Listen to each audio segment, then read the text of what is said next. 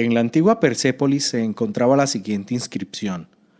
Yo soy Darío, el gran rey, rey de reyes, rey de territorios, hijo de Istapes, el Aqueménida, quien construyó este palacio. Esa grandeza autoproclamada era acompañada de una caballería extraordinaria. Los persas desarrollaron la habilidad de usar el arco mientras cabalgaban. También contaban con una infantería provista de la compañía de arqueros que les permitía tomar ventaja en la guerra. Sus cascos, armaduras, les daban una ventaja sobre las naciones vecinas. Este imperio alcanzó uno de los mayores reconocimientos militares de su tiempo. En ese mismo periodo, hacía poco, Israel había regresado del cautiverio por parte de Babilonia y esperaba el cumplimiento de la restauración plena del templo y la venida del Mesías. Las dificultades de la reconstrucción del templo parecían insuperables, y en el horizonte se levantaba un enemigo implacable. Era un ejército invencible con una fuerza descomunal. El profeta Zacarías se levanta como mensajero de Dios para traer esperanza en un panorama deprimente. Israel no era la misma de los tiempos de David o Salomón, Israel era una nación en busca de identidad.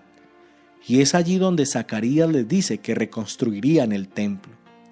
Zacarías capítulo 4, versículo 6 dice, Entonces respondió y me habló diciendo, Esta es palabra de Jehová a Zorobabel, que dice, No con ejército, ni con fuerza, sino con mi espíritu, ha dicho el Señor de los ejércitos.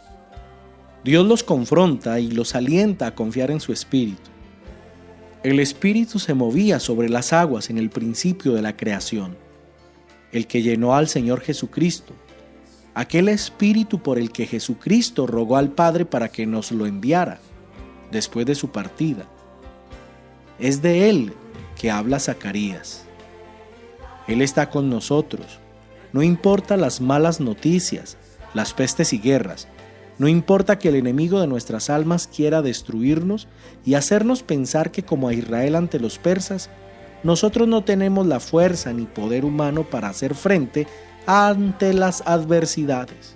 Hoy debemos recordar que también para nosotros es la promesa, que podremos seguir edificando el templo vivo del Señor, su iglesia. Dile hoy al Señor Jesucristo, gracias por rogar al Padre para que no estuviéramos solos, y recordarnos que no es con fuerza y poder humano, sino con su espíritu.